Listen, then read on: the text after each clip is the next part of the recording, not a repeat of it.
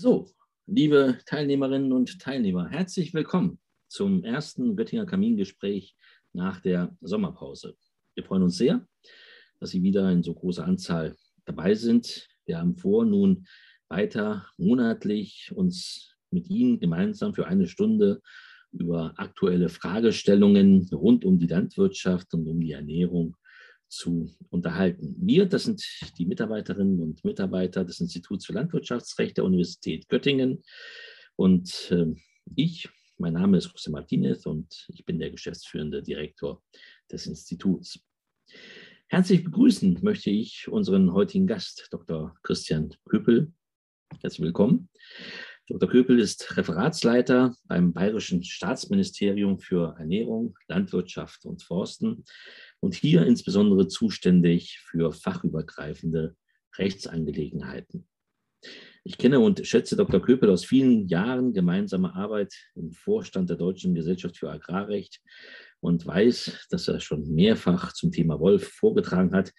Ich es allerdings immer wieder verpasst habe, ihn dazu zu hören.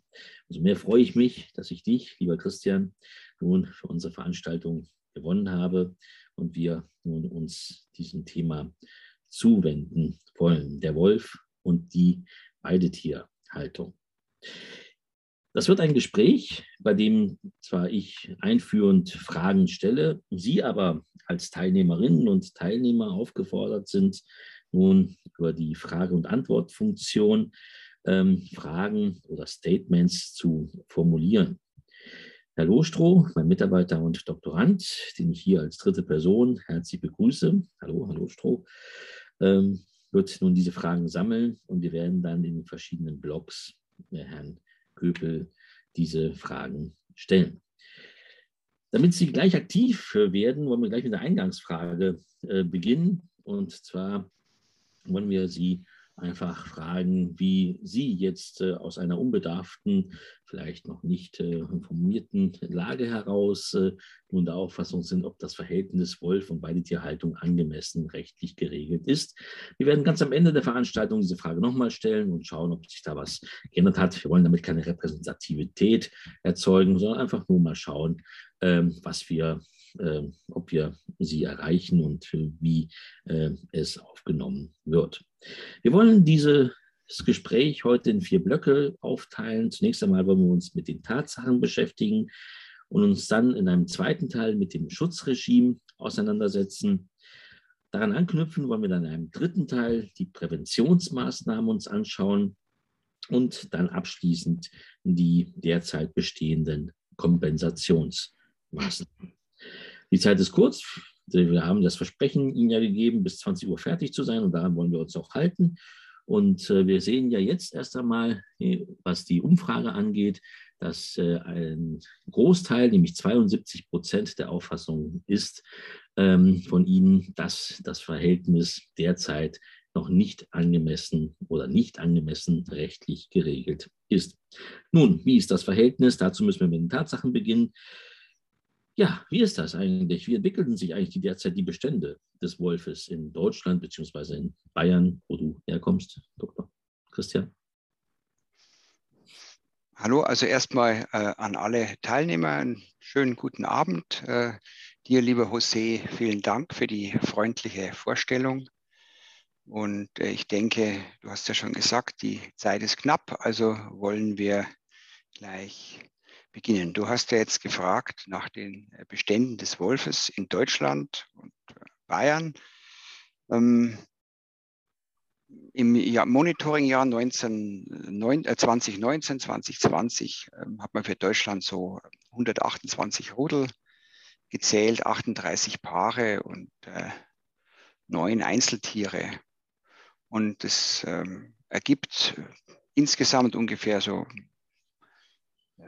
Zahl von 1000 bis 1200, manche sprechen von 1500 bis 1800 Wölfen, aber ich würde mal sagen so 1200, das ist so eine ganz realistische Zahl. Das sind die äh, sozusagen die, die, die kompletten Tierzahlen und wenn man das jetzt mal nach den Rudelgrößen runterrechnet, also immer zwei erwachsene Tiere und der Rest äh, Jungwölfe oder eben welche, die im zweiten Jahr sozusagen vor der Abwanderung stehen, dann wird man sagen können, so etwa 300 äh, erwachsene äh, Tiere. Äh, die Wildbiologen, das habe ich auch gelernt, die sprechen dann von den reproduktionsfähigen Tieren. Also das sind sozusagen die, die dann auch letztlich wesentlich sind für die, für die Beurteilung.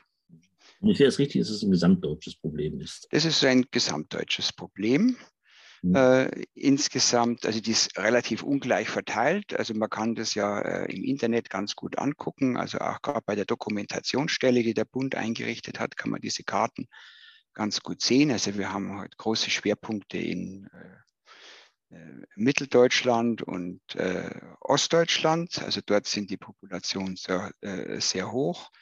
Wir in Bayern sind, sagen wir, noch weniger betroffen. Das wird uns ja auch manchmal vorgehalten dass wir mit unseren paar Wölfen äh, da so aktiv sein. Hm. Aber äh, wie gesagt, die wesentlichen Niedersachsen, Nordrhein-Westfalen, Brandenburg, Sachsen, äh, also die äh, sind eben die, die, die, größten Vorkommen äh, der Wölfe äh, zu festzustellen. Um auf das Spannungsverhältnis dann zu sprechen zu kommen im Hinblick auf die Weidetierhaltung, dann die anschließende Frage zu den Tatsachen im Hinblick auf die Nutztierrisse, wie es so schön heißt, äh, schön, gut, wie der Fachbegriff ist. Äh, wie ist denn die Entwicklung der Nutztierrisse durch den Wolf in den letzten Jahren?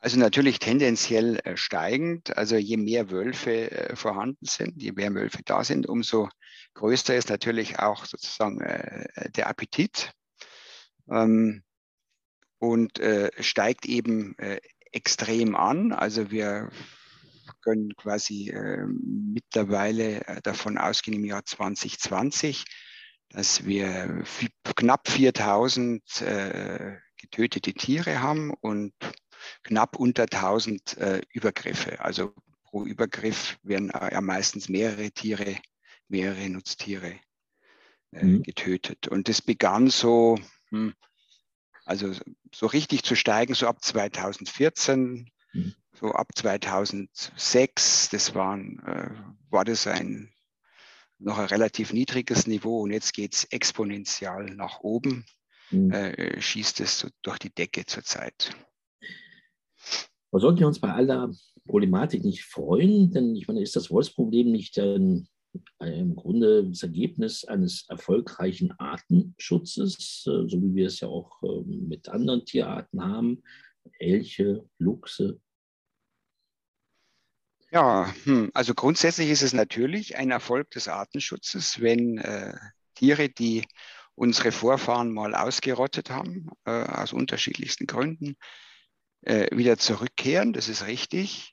Und man kann natürlich auch den Wolf mit anderen Tierarten vergleichen. Du hast ja schon mal den Elch angesprochen oder auch den Luchs. Und man muss aber doch auch dann äh, sehr genau hinschauen, wie, wie die Parallelen und wie die Unterschiede bei der Problembewältigung sind. Das hängt doch auch sehr stark von der konkreten Tierart ab, wie groß das Problem dann sozusagen auch in der, ähm, in der Realität wird. Also wenn wir uns zum Beispiel mal den Luchs und den Wolf anschauen, der Luchs hat klassischerweise eine Konkurrenzsituation äh, mit der Jägerschaft. Also er ist ein, ein leiser, heimlicher Jäger, der hauptsächlich äh, im Wald unterwegs ist und man sagt so ein, äh, ein Reh pro Woche äh, braucht. Und äh, das gefällt zum Beispiel halt auch nicht, nicht allen Jägern. Beim Wolf ist es ähnlich. Also natürlich jagt, jagen Wölfe natürlich auch äh, Wildtiere, Schalenwild und so weiter.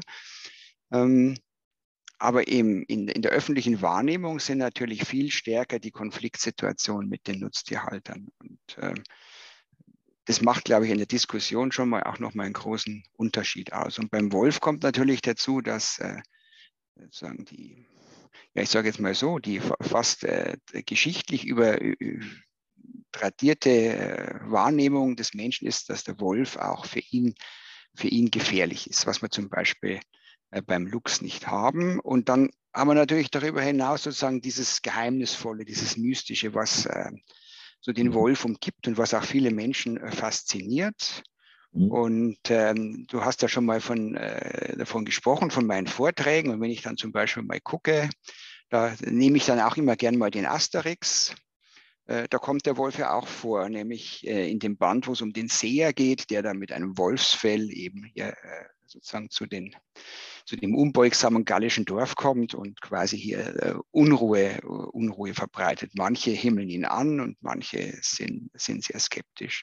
Mhm. Und das stellen wir heute in der, in der Realität halt fest. Und beim Elch ist es halt so, den hast du ja auch angesprochen, der Elch, das ist eher einer, hm, den die Waldbesitzer nicht so gerne mögen, ähm, weil er eben dort halt auch äh, im Wald Schäden anrichtet. Und es gibt sogar auch, es gibt nicht nur Managementpläne für den, für den Wolf, es gibt auch Managementpläne für den Elch, nur die kennt kaum einer. Die muss man halt auf den entsprechenden Internetseiten der, der, der Behörden suchen. Aber sie gibt sie und sie beschäftigen sich auch damit. Hm. Nun bist du Landesbeamter äh, beim Landesministerium und insoweit hast du den Blick ähm, äh, ja nun nicht beschränkt, das soll jetzt nicht falsch verstanden werden, äh, geografisch äh, beschränkt auf äh, ähm, dein Bundesland. Ähm, macht es denn äh, Sinn, diese ja, Erfassung des Wolfes Bund, auf Landesebene nun durchzuführen? Müsste man sowas nicht deutschlandweit ja, ähm, beurteilen? Äh, erfassen, nicht sogar europaweit erfassen. Mhm. Äh, so ein Wolfsrudel, vermute ich, aus einer Leidenssphäre heraus äh, wandert und hält sich wahrscheinlich nicht an mhm. Landesgrenzen. Also vielleicht mal, wie die Wölfe sich bewegen, äh, ist vielleicht die, so der erste Punkt. Also wenn äh, Wölfe, äh, Jungwölfe ihr Rudel verlassen, müssen. Also irgendwann werden sie halt vor die Tür gesetzt, so wie das vielleicht bei uns Menschen auch mal äh, mehr oder weniger äh, notwendig oder äh, gegeben ist. Äh, dann marschieren sie los und sie legen da sehr weite Strecken zurück. Also man hat Wölfe verfolgt, ich sage jetzt mal von, von Ex-Jugoslawien, also quasi Kroatien rüber bis durch, quer durch Italien durch bis an die, an die französische Grenze hin. Also die wandern sehr weit. Es gibt Beispiele aus Schweden, da hat man mal versucht, einen Wolf umzusiedeln, den hat man dann eingefangen und hunderte Kilometer äh, weiter verfrachtet, wo man gedacht hat, äh, dort wäre er doch gut aufgehoben. Der kam immer wieder zurück, also die laufen große, große Strecken. Ähm, aber wenn sie dann mal ähm, ein Revier gefunden haben, dann sind sie eigentlich, äh, wie sozusagen auch die, das Management sie dann immer nennt, standorttreu. Also die bleiben dort auch dann äh, in der Regel, äh, bleiben äh, diese Wölfe äh, dort und ja, wenn sie entsprechenden Paarungspartner finden, dann äh, gründen sie halt ein Rudel und das bleibt dort dann. Das ist dann standorttreu und die jungen Wölfe wandern immer halt dann äh, ab oder wenn der, wenn, wenn der Leitwolf äh, alt und schwach wird, dann wird er vielleicht auch mal von so einem Jungwolf äh, äh, ersetzt. Dann gibt es halt auch mal vielleicht Revolution sozusagen. Aber ansonsten bleiben die dann da. Und ähm, das Problem, jetzt kommen wir zu dem, dem Punkt, den du ja auch angesprochen hast, wie, ähm, ähm, wie ist das mit, mit dem Monitoring? Äh, macht es Sinn? Äh, wie kleinräumig, wie großräumig soll es sein?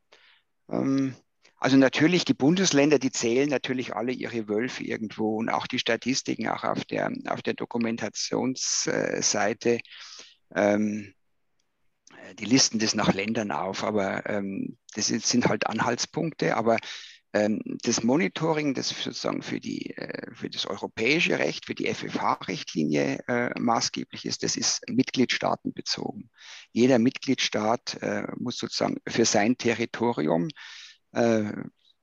das Monitoring durchführen und den Erhaltungszustand bewerten und die entsprechenden Daten dann nach Brüssel melden.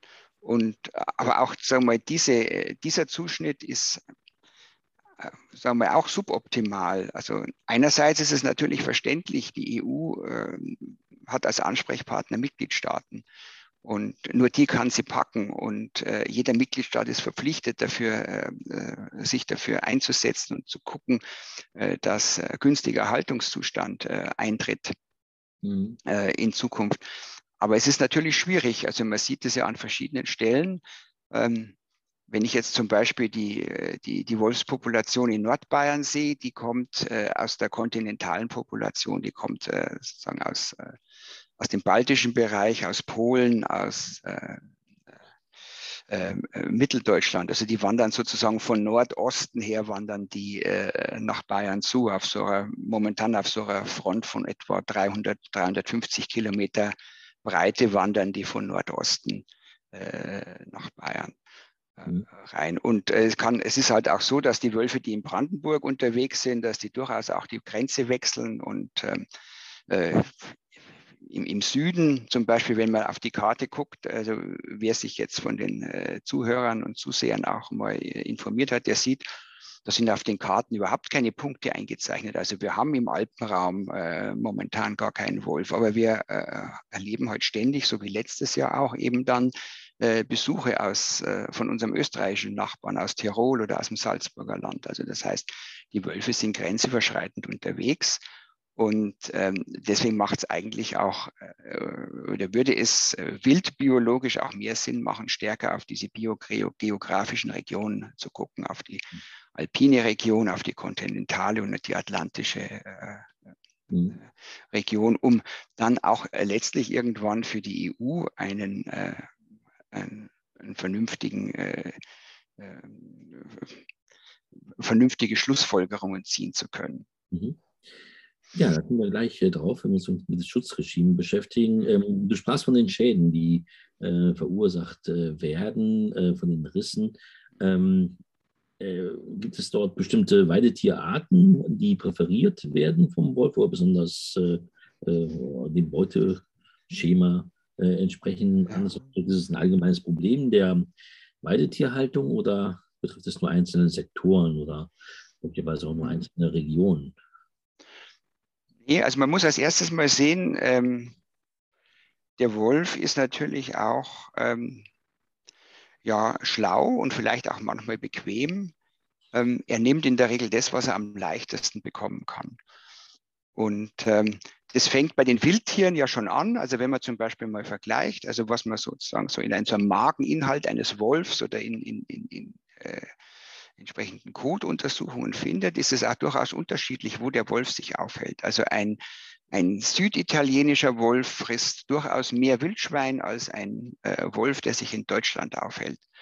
Ähm, das ist ganz einfach. Äh, in Deutschland äh, kommt er leichter an Schalenwild. Das ist halt in, in Süditalien so in der Form nicht gibt. Und ein Wildschwein, äh, jeder, der mal mit einem äh, Bekanntschaft gemacht hat, äh, kann sich vorstellen, dass das für so einen Wolf, so ein ausgewachsenes Wildschwein, äh, so einfach auch nicht äh, zu jagen ist. Also er sucht sich das immer raus. Mhm. Und ähm, wenn man da jetzt einen Schritt weiter geht, dann ist es natürlich klar, dass die Nutztiere, oder dass Nutztiere oft auch äh, sozusagen für ihn leichter zu erbeuten sind. Und da geht es natürlich auch wieder ganz einfach äh, nach der Hackordnung. Äh, die kleineren äh, nimmt er natürlich lieber. Also Schafe und Ziegen sind sozusagen die hauptsächlichen Rissopfer. Bei den Rindern und bei den Pferden, da hieß es ja immer, ja, an Rinder und Pferde geht er nicht. das stimmt so nicht. Also speziell halt Jungrinder oder ähm, kleinere Pferde zum Beispiel können natürlich auch, wenn der entsprechende Bedarf und entsprechende Hunger vorhanden ist, natürlich äh, zum Opfer werden. Rinder zum Beispiel gelten jetzt ab dem 24. Monat, äh, Lebensmonat eben als wehrhaft. Ähm, es gibt auch Beobachtungen, dass die sich auch schon, äh, so Rinderherden, dass die sich auch schon gegen Wolfsangriffe äh. Erfolgreich äh, verteidigt haben. Ja, vielen Dank. Ähm, vielleicht machen wir hier eine kleine Pause. Haben wir Fragen? Äh, ja, Lohstroh? Ja, eine Frage, die bezieht sich auf die äh, bekannt gegebenen Bestandszahlen. Und zwar mhm. die Frage danach, wieso man nicht die ähm, hochgerechnete Zahl bekannt gibt, sondern eine Aufteilung in Rudel- und Einzeltiere vornimmt. Ja, ähm, also man, man, rechnet das natürlich hoch. Ähm, aber so, äh, ich sage jetzt mal, die Wildbiologen, die das Monitoring machen, die möchten natürlich ähm, sozusagen schon genaue Zahlen haben und äh, sie versuchen halt zum Beispiel anhand der Beobachtungen, es gehen ja dann diese äh, Fotofallenmonitoring zum Beispiel, also das ist ja eine ganz wesentliche Quelle, dann zählt man halt jetzt, sage ich mal, die Welpen, die auf dem Foto drauf sind. Und natürlich muss man dann sozusagen für die Gesamtbeurteilung, äh, muss man natürlich dann schon hochrechnen. Und so, man weiß es halt nie genau, sind zum Beispiel jetzt, wenn man in einer Fotofalle so ein Rudel sieht, sind wirklich alle Jungtiere dabei oder sind sie nicht dabei, sind welche sozusagen im, äh, zu Hause geblieben. Das weiß man eben nicht. Ähm, äh, es, man muss ja auch noch die Sterblichkeit einrechnen. Erstens weiß man nicht, wie, viel, wie groß war der Wurf. Äh, Wölfe sind zum Beispiel nicht besonders verkehrstauglich. Die werden gerade mal die Jüngeren äh, öfter mal überfahren.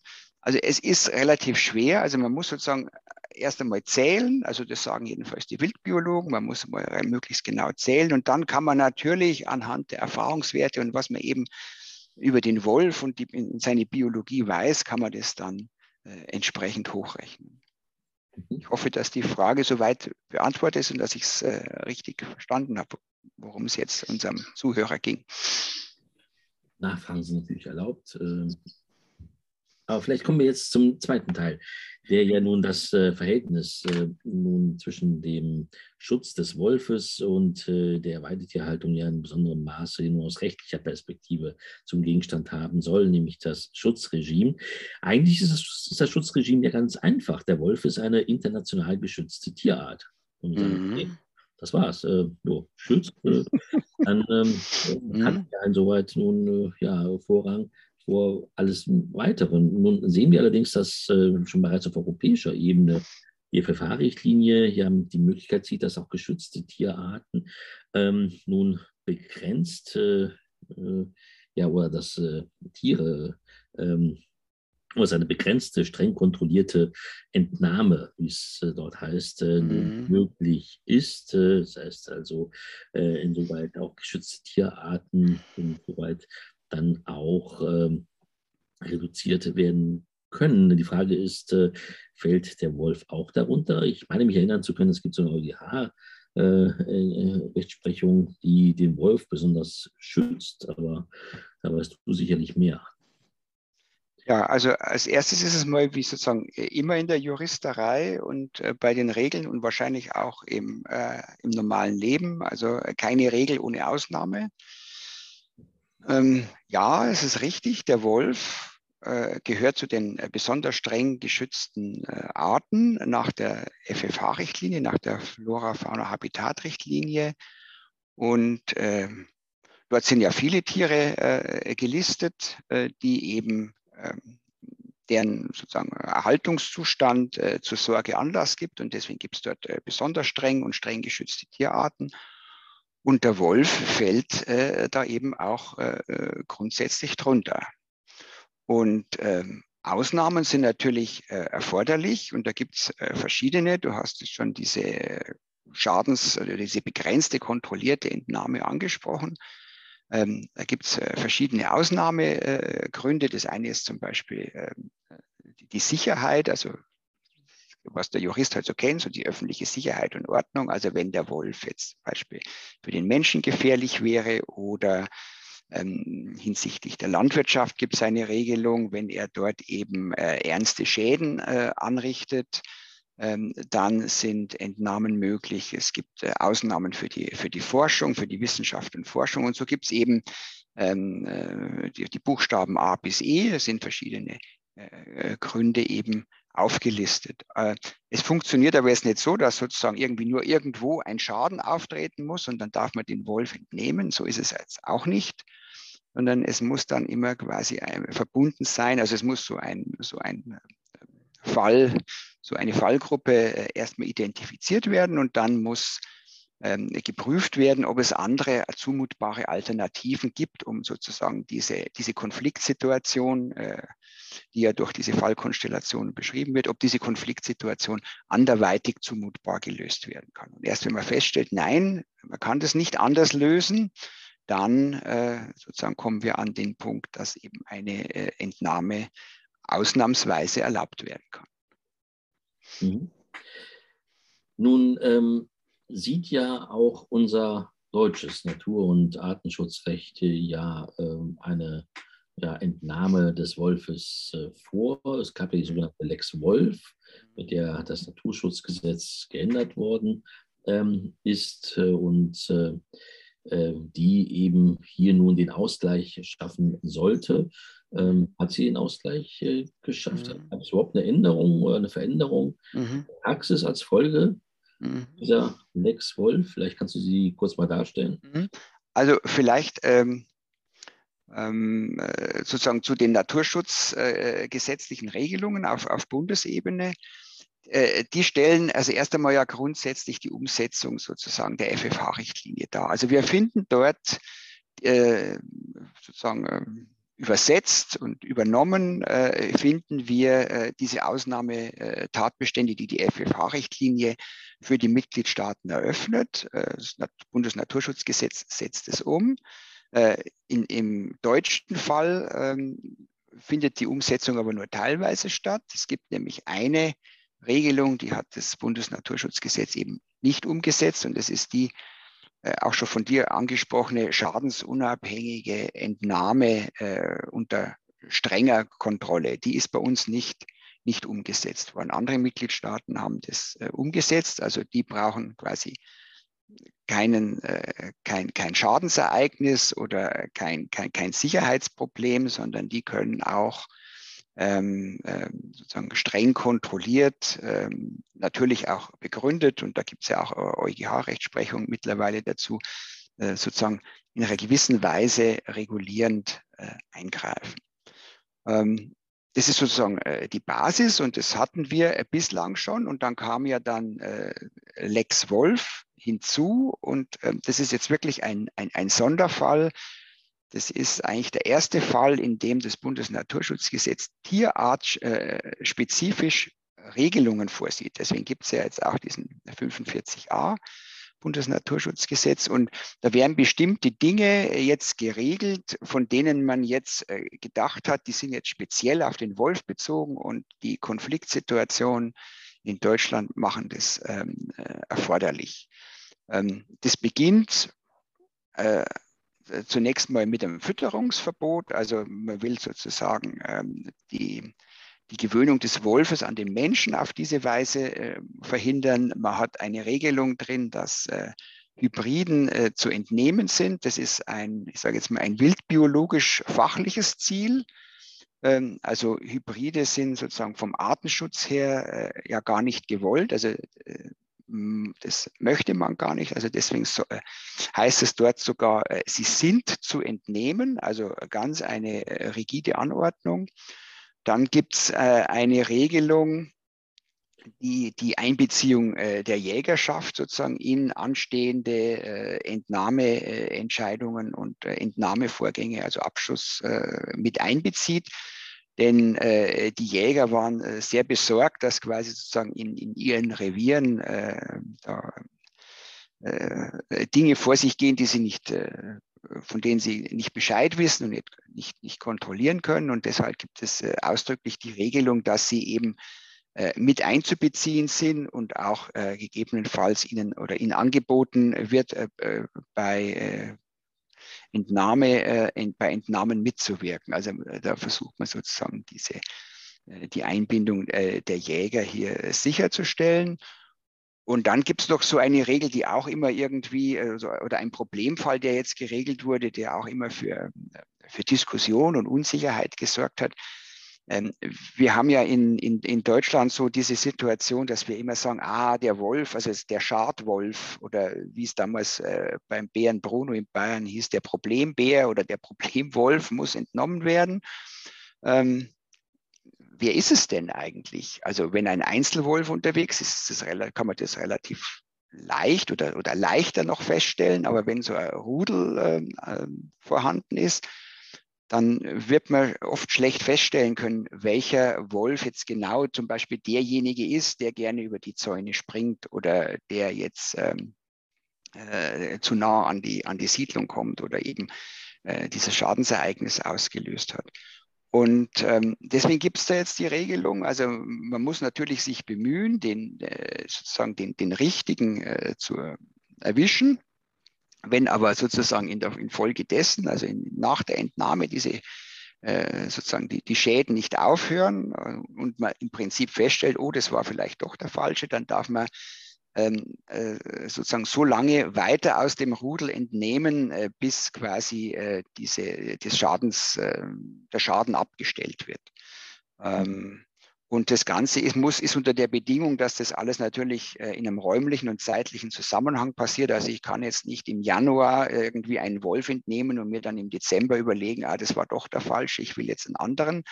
Es muss ein äh, räumlicher und zeitlicher Zusammenhang zwischen diesen einzelnen äh, Entnahmevorgängen äh, vorhanden sein, um eben quasi ausufernde, äh, eine ausufernde Praxis äh, einzudämmen oder gar nicht zuzulassen nach Möglichkeit. Mhm. Verstehe ich das richtig, dass also daher die Entnahme ist ein komischer Euphemismus. Äh, ja, ähm, wir können davon Abschluss reden.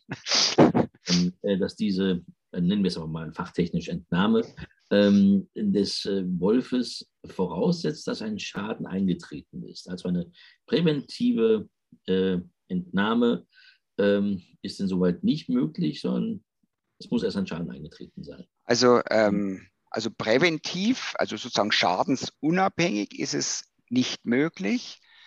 Ähm, mhm. Der Schadenseintritt ist natürlich der Problem. Das Bundesnaturschutzgesetz sagt, es müssen Schäden drohen. Ähm, jetzt kann man natürlich sagen, wenn ein Wolf sozusagen am, am äh, Herdenschutzzaun vorbeiläuft und nur guckt, droht schon der Schaden oder nicht. Also insofern wird natürlich zumindest das erste Schadensereignis oder der erste Angriffsversuch, der wird äh, sozusagen äh, die, äh, der Auslöser sein, um sich mit der Frage drohen Schäden, drohen weitere Schäden, sich zu beschäftigen. Ähm, es hat sich so ein bisschen schon halt äh, äh, in Deutschland die Praxis so eingebürgert, dass, äh, dass man irgendwie so Fallzahlen verlangt hat. Also ein Wolf muss, also es gab da die unterschiedlichsten Zahlen, ein, zwei, drei, viermal. Also einmal eigentlich gab es bislang nicht, aber äh, es gab mal so, die er muss äh, viermal Herdenschutz überwunden haben. Dann gab es mal, wie es der Politik zu viel wurde, hat man dann mal in einem Bundesland gesagt, ja, es genügt zweimal, wenn er tätig wird. Wir haben uns jetzt zum Beispiel in Bayern äh, dafür entschieden, dass es sozusagen ähm, also ein, ein Angriff oder ein, Angriffs, ein, ein Angriffsversuch und die Wiederholungsgefahr ausreichen soll. Äh, das ist eigentlich am nähersten am Wortlaut äh, des Bundesnaturschutzgesetzes. Aber das ist ähm, immer eine große Diskussion, ähm, wann ist die Wiederholungsgefahr gegeben und wann nicht. Also gerade bei durchwandernden Wölfen ist es natürlich ein Problem. Aber wir haben uns jetzt mal die Regel gegeben, ähm, äh, Angriffsversuch und Wiederholungsgefahr oder auch voll, natürlich auch vollendeter, äh, vollendeter Angriff oder auf, aus Sicht des Wolfes erfolgreicher Angriff.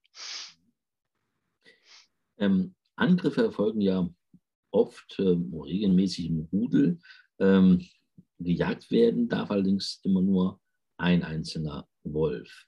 Ähm, nun äh, verstehe ich, oder wenn ich jetzt den 45 und 45a gemeinsam lese, dann habe ich das, den Eindruck, dass äh, ähm, insoweit äh, es nicht mehr erforderlich ist, äh, nachzuweisen, ähm, welcher Wolf genau ähm, nun verantwortlich war für den Riss, sondern es darf vielmehr äh, der Wölfe aus diesem Rudel, äh, einzelne Tiere dürfen aus diesem Rudel gejagt werden, solange bis äh, der Schaden ihm nicht mehr eintritt. Mhm. Ähm, ist, das die, äh, ist das die Auslegung des Gesetzes und ist das auch in der Praxis so?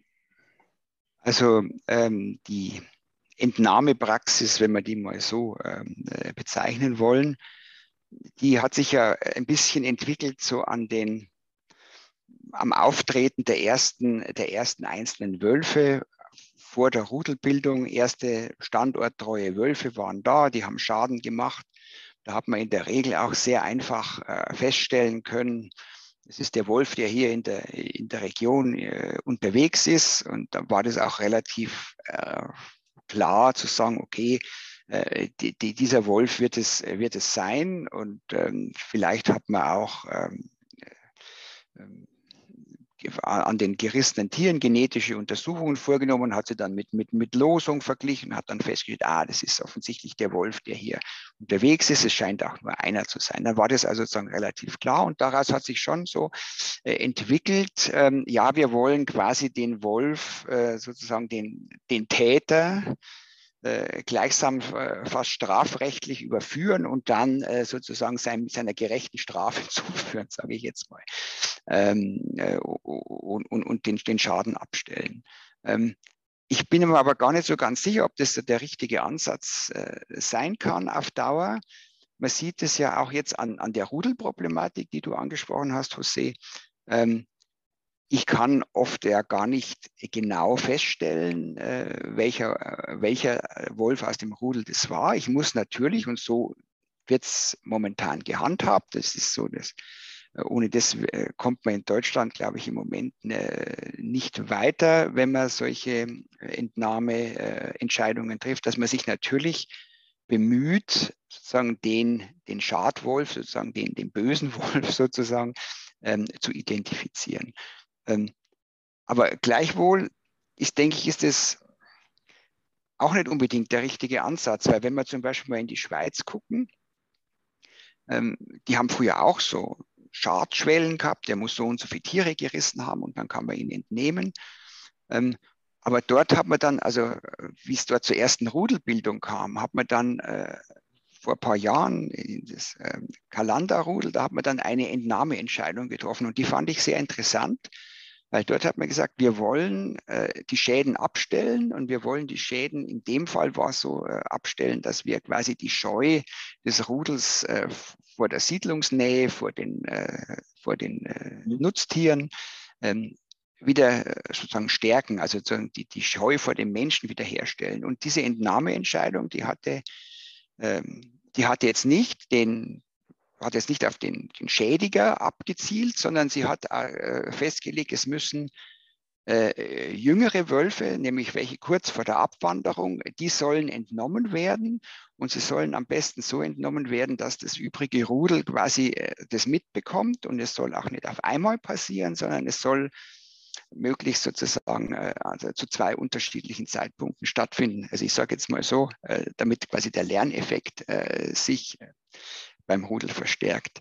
Und äh, auch wildbiologisch, äh, soweit ich das als Jurist beurteilen kann und was ich da halt, äh, mittlerweile gelernt habe, ist auch das, man kann, so wenn man zum Beispiel aus dem Rudel ähm, das Leittier, Elterntier äh, rausschießt, anders, äh, dann äh, wird es, kann das dazu führen, dass dieses Rudel sich auflöst, dass das also quasi konfus wird und dass so ein so eine sich in der Auflösung und in, in, der Konfusion befindliche Gruppe von Wölfen, dass die noch mehr Schäden anrichtet als jetzt sagen wir mal so ein, so ein Rudel, äh, das ähm, äh, sagen wir mal, äh, gewisse Dinge äh, erlernt und ähm, quasi äh, äh, mhm.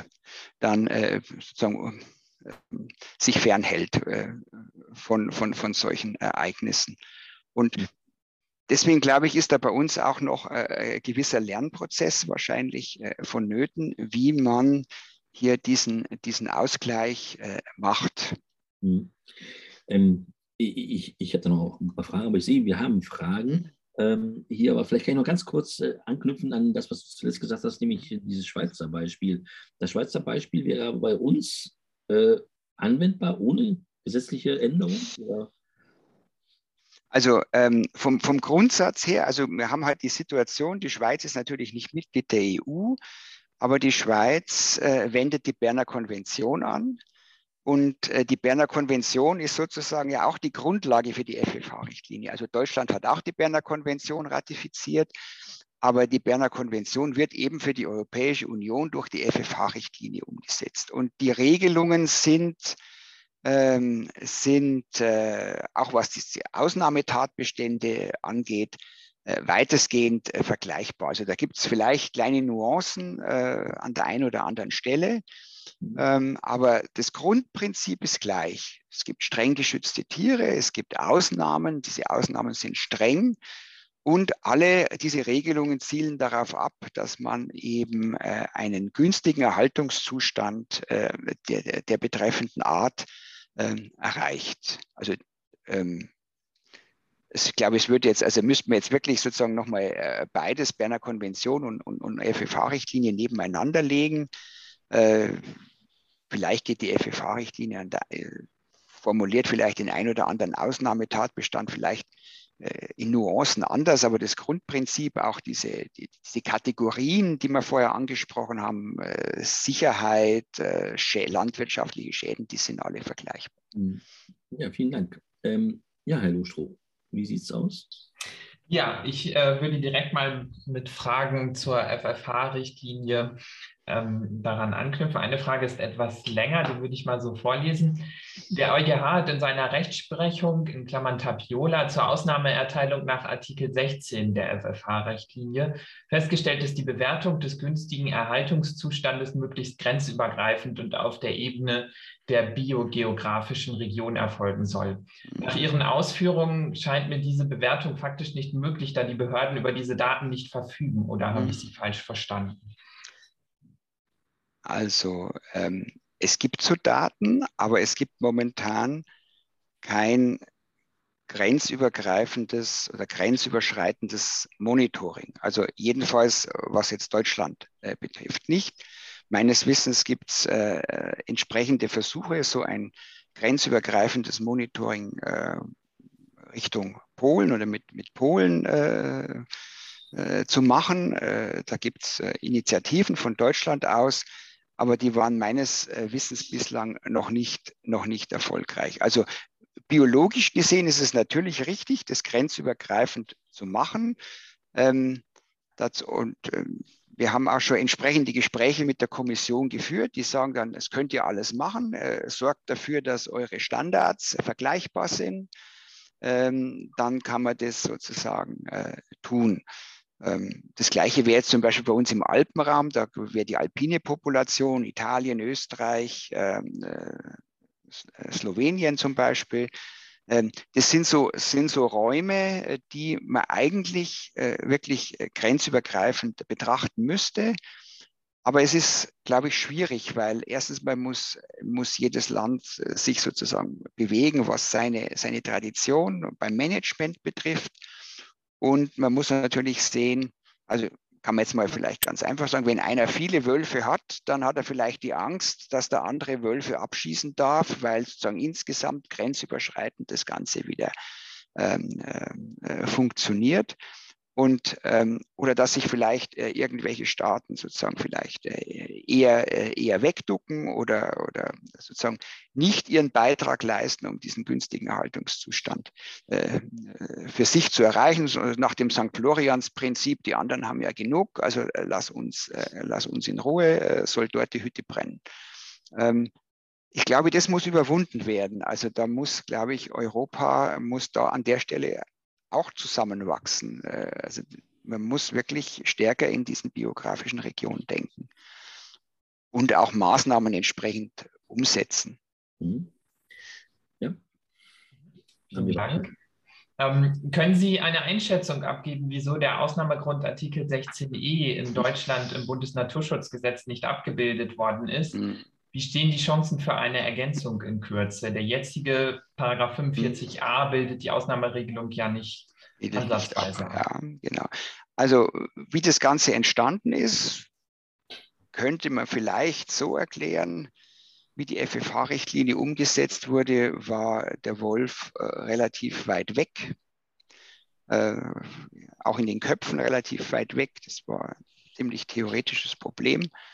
Äh, genauso wie dies, da kommen wir vielleicht auch äh, äh noch äh, dazu, zu dem Thema Anhang 4, Anhang 5, wie ist er eingeordnet. Also ähm, das war einfach irgendwie nicht erforderlich. Und jetzt ähm, hat man versucht, äh, im Rahmen äh, Lex Wolf äh, auch diese Dinge umzusetzen. Da muss ich auch sagen, da hat Bayern entsprechende Initiativen gestartet. Aber muss man einfach auch sagen, es war in der, äh, in der äh, Regierungskonstellation, Große Koalition, war dieses Thema nicht, nicht umsetzbar. Und äh, ich bin nicht sehr optimistisch, dass es in der nächsten Legislaturperiode umgesetzt werden kann. Es wäre, es wäre wirklich sehr wünschenswert. Wir sehen das zum Beispiel in, in Frankreich die haben ja äh, gerade diese alpine äh, Population in Südosten ähm, Frankreichs zu Italien hin.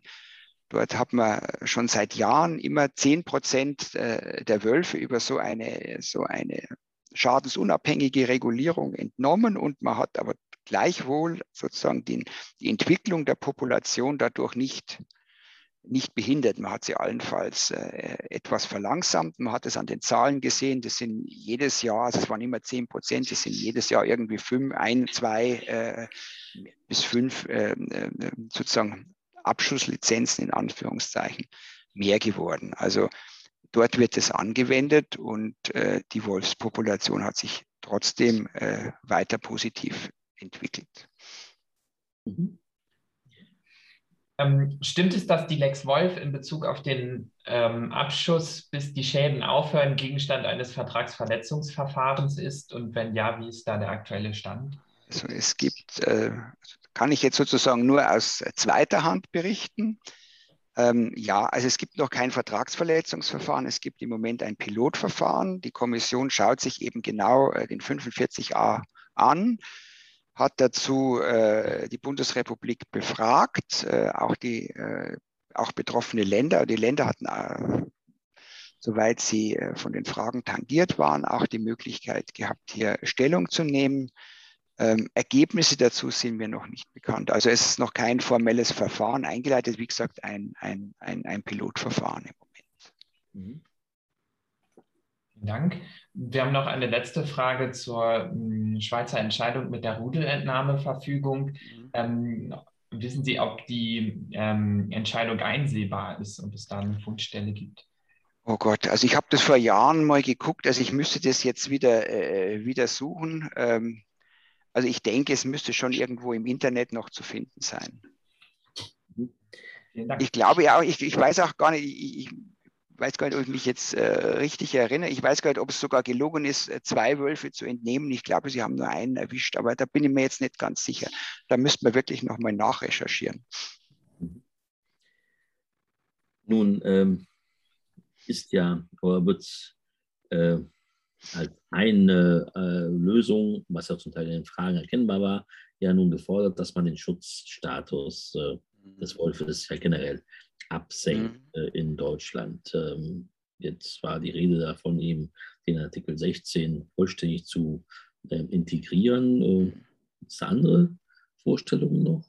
Oder was hat es damit generell Aussicht mit der Absenkung des Schutzstatus? Ja, okay. Also der Schutzstatus, ähm, das ist die sogenannte, diese klassische Anhang 4, Anhang 5 Regelung äh, oder Problematik. Also der Anhang, im Anhang 4 sind die besonders streng geschützten Arten gelistet und im Anhang 5 sind die streng geschützten Arten gelistet, äh, bei denen sozusagen, äh, ich sage jetzt mal eher ein, ein, ein ähm, schadensunabhängiges Management sozusagen auch äh, leichter möglich ist. Und ähm, wenn man auf die Karte guckt, auf die Europakarte guckt, dann wird man feststellen, es gibt viele Staaten, die im Anhang 4 sind, die meisten, aber es gibt auch welche, die ganz oder teilweise im Anhang 5 gelistet sind. Und also zum Beispiel ein äh, Beispiel, also Polen Anhang 5, äh, Griechenland nördlich des 39. Breitengrades Anhang 5, Spanien äh, nördlich des Duero-Flusses Anhang 5. Ähm, ja, das ist die Situation. Und jetzt kann man sich natürlich fragen, wo kommt das her? Und da muss man einfach mal in die, in die Beitrittsverträge gucken. Diese Mitgliedstaaten haben sich das bei ihrem Beitritt äh, ausgehandelt und die FFH-Richtlinie ist an den Stellen jeweils entsprechend äh, geändert worden. Mhm. Ähm, ich habe mal von einem französischen Kollegen gehört, der gesagt hat, wenn wir damals, äh, wie wir dabei getreten sind, wenn wir gewusst hätten, sozusagen, oder wie wir, wie das verhandelt worden ist. Also wenn wir, wenn uns klar, gew klar gewesen wäre, wie sich das mit dem Wolf entwickelt, dann hätten wir da viel stärker drauf geguckt, wo man eingeordnet ist. Ähm, so ist es aber jetzt eben normal. Aber das ist jetzt, ich sage jetzt einmal so, ähm, in vielen Fällen auch noch nicht einmal das sozusagen das, äh, das größte Problem. Denn die Einstufung in Anhang 4 oder Anhang 5 ähm, ändert nichts, solange der gute Erhaltungszustand äh, oder der günstige Erhaltungszustand nicht erreicht ist. Also Äh, da kann äh, ein Land in Anhang 5 gelistet sein, wenn der günstige Erhaltungszustand nicht festgestellt ist, dann hilft das alles nichts. Also dann bin ich genauso beschränkt. Also und ich muss halt dann äh, im Rahmen der anderen Möglichkeiten handeln. Also das ist sicher ein, ein Ziel, das man dann auf Dauer mhm. anstreben sollte. Man sollte, denke ich, auch äh, Tierarten so äh, in, den, in den Rechtsnormen äh, einordnen, wie es äh, den Tatsachen entspricht. Ähm, äh, ich finde, sonst ist es auch, sonst verlieren auch solche Normen irgendwie auch ihren, ihre, ihre Rechtfertigung oder ihre, ihre oder den Respekt vor der, der Respekt vor der Vorschrift geht auch verloren, wenn sie nicht dem entspricht oder auch nicht das abbildet, äh, was tatsächlich äh, in Wirklichkeit vorhanden ist. Und deswegen kommt es jetzt auch darauf an, eben sich Gedanken zu machen, wie ist eigentlich der, der Erhaltungszustand. Deutschland äh, ist ja nach wie vor gelistet oder meldet nach wie vor an die Kommission, dass in Deutschland der Erhaltungszustand ungünstig ist. Und das kann man natürlich mal hinterfragen. Also wir haben ja äh, eingangs diese Zahlen gehört. Äh, wir wissen, dass die Schweden bei 300 Tieren einen günstigen Erhaltungszustand annehmen. Die Franzosen haben ihn äh, auf 500 Tiere festgelegt. Und das muss man sich mal angucken. Ähm, jetzt kann mhm. man sagen, oh, Schweden ist viel größer oder Frankreich ist viel größer und Deutschland viel kleiner. Ähm, da kommen natürlich verschiedenste Faktoren dazu. Also das ist die Frage, wie können sich diese Populationen, diese kleinen Teilpopulationen untereinander genetisch austauschen? Wie sind die Wanderungsmöglichkeiten? Da spielt Infrastruktur eine Rolle, die ist jetzt in Schweden wahrscheinlich anders als bei uns. Also diese Dinge muss man alle betrachten. Aber ich glaube, es wäre an der Zeit, dass man das nochmal tut. Und ähm, äh, auf Bundesebene ist jetzt eben eine, äh, eine äh, Arbeitsgruppe eingerichtet worden, die sich eben mit dieser Frage beschäftigt. Also wie, äh, wie wollen wir das zukünftig mit dem günstigen oder mit dem Erhaltungszustand, jetzt erst einmal neutral formuliert, wie, wie, wie verhält sich es mit dem? Mhm. Ähm, und daraus wird man dann die Schlüsse ziehen müssen, was sozusagen das, was daraus dann folgt aus diesen Feststellungen. Ja, vielen Dank. Ähm, ich würde gerne noch die, die nächsten zwei Aspekte äh, behandeln, die Präventionsmaßnahmen und vielleicht auch noch kurz die Kompensationsmaßnahmen. Ähm, sind denn Präventionsmaßnahmen sinnvoll, äh, machbar? Und wenn, dann welche? Vielleicht auch in der Bitte um eine kürzere Antwort. Okay, also ich versuche es ganz kurz. Also ähm, Präventionsmaßnahmen können sinnvoll sein. Also gerade die Zäune können sinnvoll äh, sein, auch Herdenschutzhunde können sinnvoll sein, Hirten können sinnvoll sein, nur wir haben in Deutschland jetzt, äh, sage jetzt mal außer von der, der, von der Wanderschäferei abgesehen, haben wir keine große Hirtentradition, Klammer auf, mehr, Klammer zu. Ähm, in der Schweiz ist es anders. Dort ist die Hirtentradition ausgeprägter. Sie wird auch äh, wieder stärker äh, gefördert. Also die Ausgangssituationen sind ein bisschen unterschiedlich. Mhm. Und man muss halt auch sehen, aber es ist, diese Herdenschutzmaßnahmen werden nicht überall in, in, in gleicher Weise vernünftig, zumutbar, umsetzbar sein. Also ich denke jetzt, äh, jetzt fange ich mal sozusagen äh, bei dir, José, sozusagen äh, an, in Niedersachsen zum Beispiel. Ähm, die Deichproblematik, da verstehe ich natürlich jetzt als äh, Bayer natürlich ganz wenig, aber die, ich höre immer wieder von den Kollegen, Deiche sind, sind, sind schwer zu schützen. Äh, da gibt es äh, Wasserläufe, da gibt es alles Mögliche auf diesen Flächen. Und das Gleiche ist in den Alpen auch. Da kommt also Wasserläufe, Wege, touristische Nutzung, Steilheit, Untergrund, also kann ich überhaupt ordentlichen Zaun aufstellen, äh, diese Dinge. Ich kann sicher, ich könnte auch auf die Zugspitze vielleicht ein Atomkraftwerk bauen, aber der Aufwand wäre so immens, dass es äh, unverhältnismäßig wäre. Und bei den Zäunen muss man eben auch sehen, manche Dinge kann eben ein, ein, ein, ein Landwirt ähm, ähm, mhm. nicht äh, in einem zumutbaren, äh, mit einem zumutbaren Aufwand äh, wirksam äh, umsetzen. Oder es sind andere Gefahren äh, verbunden. Wenn ich im Bachlauf zum Beispiel jetzt wolfsicher äh, verschließe und es kommt der Starkregen und wir haben hängiges Gelände, dann haben wir äh, ganz schnell sozusagen äh, einen, einen, Rückstau und ähm, haben vielleicht haben ganz andere Probleme. Also äh, Das mhm. muss man im Einzelfall angucken. Aber grundsätzlich muss man sagen, äh, Herdenschutzzaun richtig gemacht an der richtigen Stelle ähm, kann schützen. Er ist jetzt sicher nicht wolfsicher, aber im Wesentlichen kann er schon auch wolfsabweisend sein. Da muss man sehen, ähm, auch Wölfe lernen, sie sind schlau, manche springen hoch und höher. Wir kennen das. Äh, ne? Also da wird dann hochgerüstet und die Wölfe springen auch immer höher. Irgendwann ist es auch nicht mehr verhältnismäßig. Aber wäre gerade im Hinblick auf äh, nun die Möglichkeiten der Wölfe, sich zu bewegen, äh, ja nun nicht mehr als eine mehr als eine Kordel erforderlich, also sprich ein Festzaun, ein mhm. fest installierter äh, Zaun. Ähm, und äh, wäre das denn überhaupt zulässig? Ich bilde mir mal ein, dass wir äh, ein Zaunverbot in der freien Landschaft hätten. ja, also ähm, das ist sozusagen auch der Punkt. Also ähm, wir hatten, wir haben bislang in der Landschaft Zäune, die da, äh, dazu dienen, dass die Tiere am Weglaufen gehindert werden.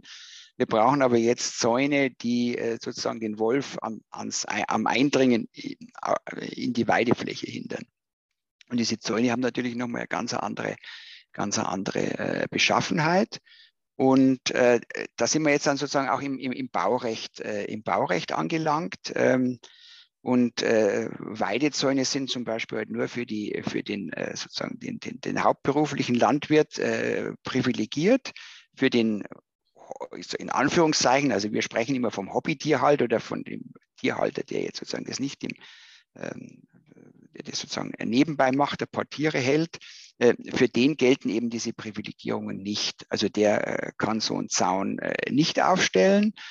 Ähm, da hat schon Versuche gegeben, quasi auch das Baurecht entsprechend anzupassen. Das ist aber mit einem klassischen Baurechtler ist so ein Unterfangen schwer zu diskutieren. Also das ist im Prinzip im Prinzip ähm, auch wieder äh, tot. Und dann ist noch die Frage, ähm, was sind jetzt sozusagen feste Zäune, also sockellose Einfriedungen, äh, sind die genehmigungsfrei zumindest, äh, wenn die übrigen Kriterien erfüllt sind. Das ist auch immer so eine Diskussion. Und dann haben wir natürlich noch die Naturschutzgebiete. Da gibt es Naturschutzgebietssatzungen oder Verordnungen, je nachdem, wie es äh, gestrickt wird.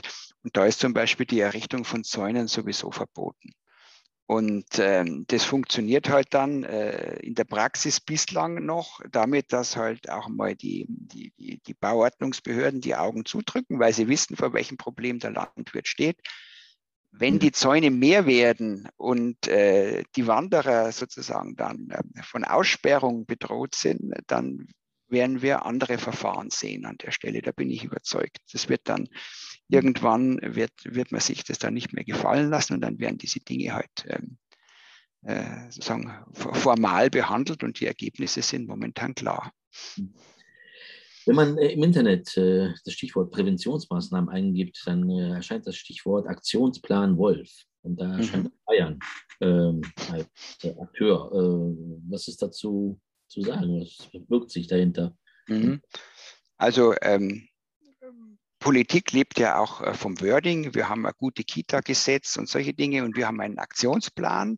Dahinter verbirgt, verbirgt sich ähm, ein Managementplan der Stufe 3. Also klassischerweise werden ja Managementpläne in verschiedene Kategorien eingeteilt.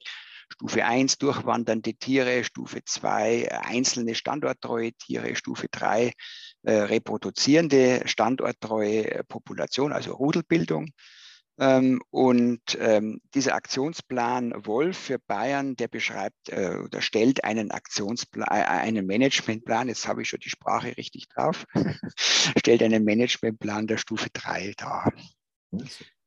Ja, vielen Dank. Äh, ich glaube, wir haben noch äh, zwei Fragen. Ich würde, glaube ich, die restliche Zeit für die Zuschauerfragen mhm. opfern. Äh, hallo. Ähm, Nochmal ähm, zu dem Erhaltungszustand. Äh, kann man bei 300 reproduktionsfähigen Wölfen überhaupt von einem günstigen Erhaltungszustand sprechen, wenn zum Beispiel in den vergangenen Jahren zwischen 60 und 100 Wölfe bei Verkehrsunfällen verstorben sind? Ähm, da fragen Sie jetzt den Juristen nach einer wildbiologischen äh, Einordnung. Ähm, ich kann Ihnen das so nicht beantworten. Äh, weiß es nicht. Also ich kann nur sagen, äh, in Schweden scheint es so zu sein. Ähm, die äh, haben das für sich festgelegt. Ob das für Deutschland zum Beispiel passt, weiß ich nicht. Man muss aber halt auch sehen, dass sozusagen wir einen Zuwachs von 30 Prozent pro Jahr äh, einkalkulieren müssen. Also ich denke mal, das geht jetzt dann auch äh, exponentiell nach oben und dann äh, sprechen wir auch nochmal von, von, von größeren Zahlen. Aber ich kann es Ihnen, ich kann, ich kann sozusagen diese ganzen Kriterien, ähm, äh, das würde ich mir nicht äh, anmaßen, das zu beurteilen. Mhm. Vielen Dank. Und ähm, eine grundsätzliche Frage, äh, welche Bedeutung hat es, ob der Wolf in Deutschland ins Jagdrecht aufgenommen wird? Ähm, welche Bedeutung? Also es hat, glaube ich, eine politische Bedeutung. Also ich schaue jetzt auf die Uhr, jetzt muss ich ganz schnell sprechen. Mhm. Ähm, äh, es, wird, es wird keinem was nützen. Es wird eher noch komplizierter.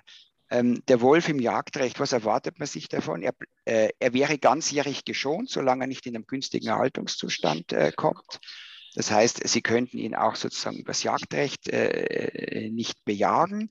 Er wäre, wir nennen das ein sogenannter Doppelrechtler. Das heißt, er würde äh, dem Jagdrecht und dem Naturschutz, dem Artenschutzrecht unterliegen. Mit der Folge, wenn es denn einer äh, Entnahme äh, bedürfen sollte, bräuchte man zwei Genehmigungen. Wir haben das beim Luchs und beim Biber, äh, beim, Fisch, äh, beim Fischotter, nicht beim Biber, beim Fischotter gesehen. Wir brauchen dann zwei Genehmigungen. Also es wird nicht einfacher. Es gilt dann das Revierprinzip noch am Ende. Ähm, das heißt auch, ähm, äh, sagen wir, Entnahmehandlungen müssten dann an der Reviergrenze enden. Der nächste Jäger müsste einspringen oder man müsste sich abspringen. Also es wird, es wird nach meiner Auffassung äh, nichts einfacher. Ähm, andere Länder haben ihn traditionell im Jagdrecht. Österreich zum Beispiel hat ihn traditionell im Jagdrecht, aber die Situation ist dort auch nicht anders. Und ein Jäger kann auch jederzeit bei der jetzigen Einstufung im Artenschutzrecht natürlich, wenn er die entsprechenden waffenrechtlichen Erlaubnisse hat, also den äh, Waffenschein hat, den Jagdschein hat, ähm, kann er natürlich äh, herangezogen oder beigezogen und eingesetzt werden für, für Wolfsentnahmen. Also auch hier gewinnt man eigentlich nichts dazu. Und ähm, ich weiß, in Sachsen ist es der Fall, Niedersachsen denkt drüber nach. Ähm, also ich sehe, ich sehe keine, keine Vorteile drin. Hm. Vielen Dank für diese klare Analyse. Ich glaube, es ist auch ein äh, guter Abschluss äh, für diese, äh, ja, dieses Gespräch, das sicherlich uns erstmal nur ein, ja, ein Schmankerl, um den Dialekt aufzugreifen, äh, nun äh, bietet, äh, im Hinblick auf diese Grundproblematik, die natürlich weiter vertieft werden muss und weiter vertieft werden wird. Ähm, was macht unsere Eingangsfrage? Stellen wir uns auch mal die Frage nochmal, ob sich dahingehend was geändert hat.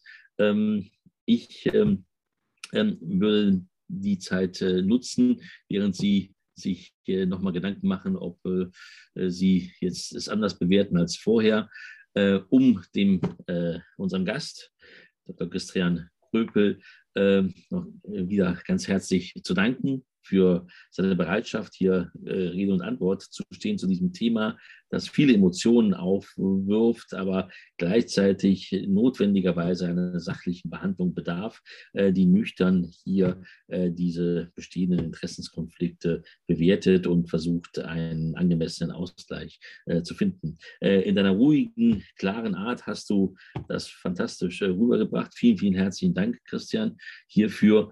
Ähm, wir sehen, ähm, es hat sich ein bisschen äh, verändert. Äh, das äh, Ja der angemessenen rechtlichen Regelung ist ein bisschen größer geworden. Aber wie gesagt, es geht ja hier vor allen Dingen darum, ähm, nun ein Feedback zu bekommen, wie Sie ähm, diese Regelungsmaterie derzeit sehen. Nochmals, wie gesagt, vielen herzlichen Dank. Vielen herzlichen Dank auch an die Teilnehmerinnen und Teilnehmer. Und beim Stichwort Schmankerl natürlich der Hinweis, es, gibt, es geht weiter. Es gibt ein weiteres Gespräch und zwar am 1. Dezember werden wir hier äh, uns mit der Frage beschäftigen, Klimaschutz in der Landwirtschaft, was muss passieren?